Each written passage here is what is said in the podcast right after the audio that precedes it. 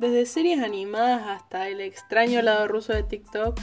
de 2001 como La Crisis es un podcast en el que yo, Paula, hablo de cualquier cosa que me parezca interesante en el momento con total impunidad porque mi hobby es opinar sobre cosas que no sé tanto pero creo que pueden llegar a ser interesantes para la gente que comparte ese problema que tenemos los niños del 2000